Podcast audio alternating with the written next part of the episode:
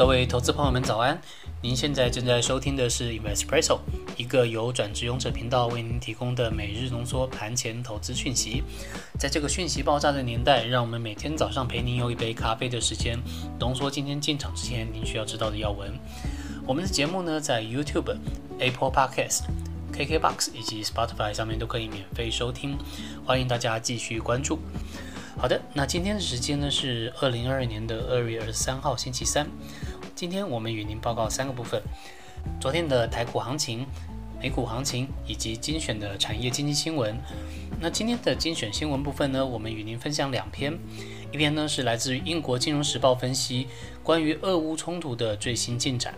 另外，第二篇呢是关于俄乌冲突可能会影响到半导体市场的讯息，请您听到最后，或者是说点击 YouTube 下方的时间轴，可以跳到指定的位置。好，那有一个事情也跟大家先说在前面，其实每天呢，我们都跟投资朋友们提醒，那最近不安定的因素实在是比较多，所以说整个股市会变成消息面主导的市场。那请大家除了分析以外，入场前也要谨慎的判断。那昨天我们在 Facebook 专业上有针对消息面对市场造成的影响做了一个分析，有兴趣的朋友呢也欢迎点击描述栏可以直接收看。好的，那我们先跟您报告一下台股昨天的部分，俄乌的局势呢紧张升温，啊最近演到哪里我们等下跟大家报告。但是昨天台股盘中一度恐慌的跌到三百八十点，一口气灌破了万八以及各大均线支撑，不过中场还是有跌幅收敛。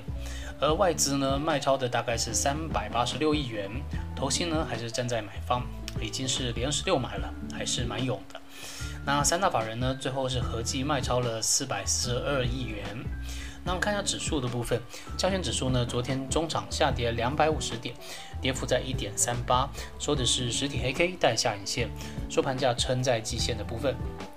汇满指数 OTC 呢是下跌四点一三点，幅度在一点八七个 percent。那一样是收实体黑 K 带下影线，但下影线的部分呢，相比加权指数就没有那么的长了。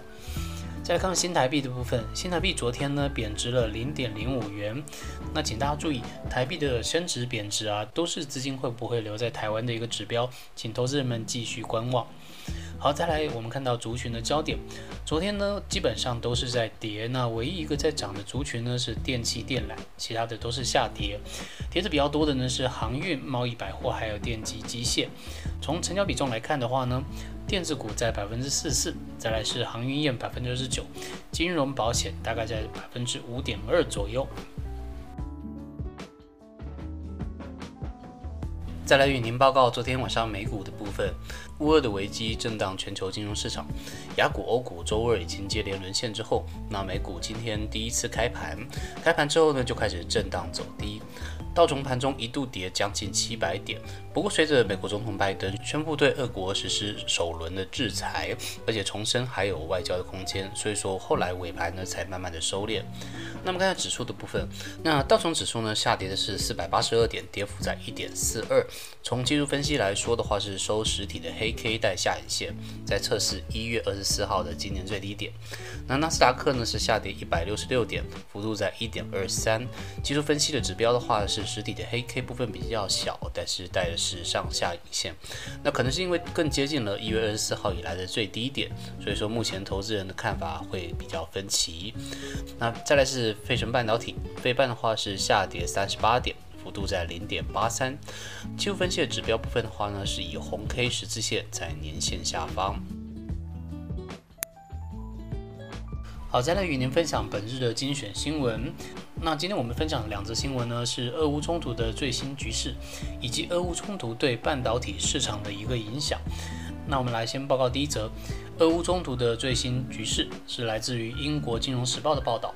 那我们帮您总结为两个重点，包含有一这一次俄罗斯行动的背景，以及二承认卢甘斯克以及顿内茨克独立的两个意义。好，那我们先跟您报告一下这个行动的背景。那俄罗斯总统普京呢，已经承认了乌克兰东部与俄罗斯交界处的两个支持分离主义的地区独立。那这两个地区呢，就是顿内茨克以及卢甘斯克。在二零一四年俄国入侵克里米亚之后啊，这两个地区呢自行宣布从乌克兰独立。在独立之后，持续从俄罗斯获得大量的财务啊、人道主义以及军事的协助。可是，在二零一四年宣布独立后没有多久，同年的九月，在法国跟德国的斡旋之下，乌克兰政府与顿内斯克还有卢甘斯克签订了所谓的明斯克协议，达成了停火共识。而在这之后呢，乌克兰认为这些地区是暂时被占领的领土。明斯克协议假定这两个地区它最终会回到乌克兰，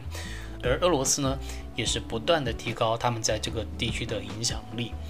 而俄罗斯呢，这一次就是公开的承认了这两个地区是独立的共和国。好，这是这一次行动的一个背景。嗯，好，那我们再看到第二点，就是承认卢甘斯克以及顿涅茨克独立的两个意义是什么？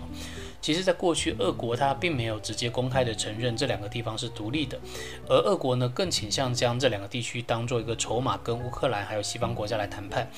但是今天俄罗斯承认他们独立，那可能就会发生两个结果。第一个结果就是明斯克的协议瓦解，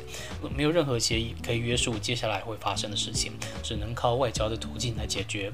另外，第二个，俄罗斯有合理的借口可以派军队进入这两个共和国。那请注意，乌克兰认为卢甘斯克跟顿内茨克在明斯克协议当中，他们还是属于乌克兰的，所以说这会增加俄乌两国在前线直接擦枪走火，甚至爆发全面冲冲突的危险。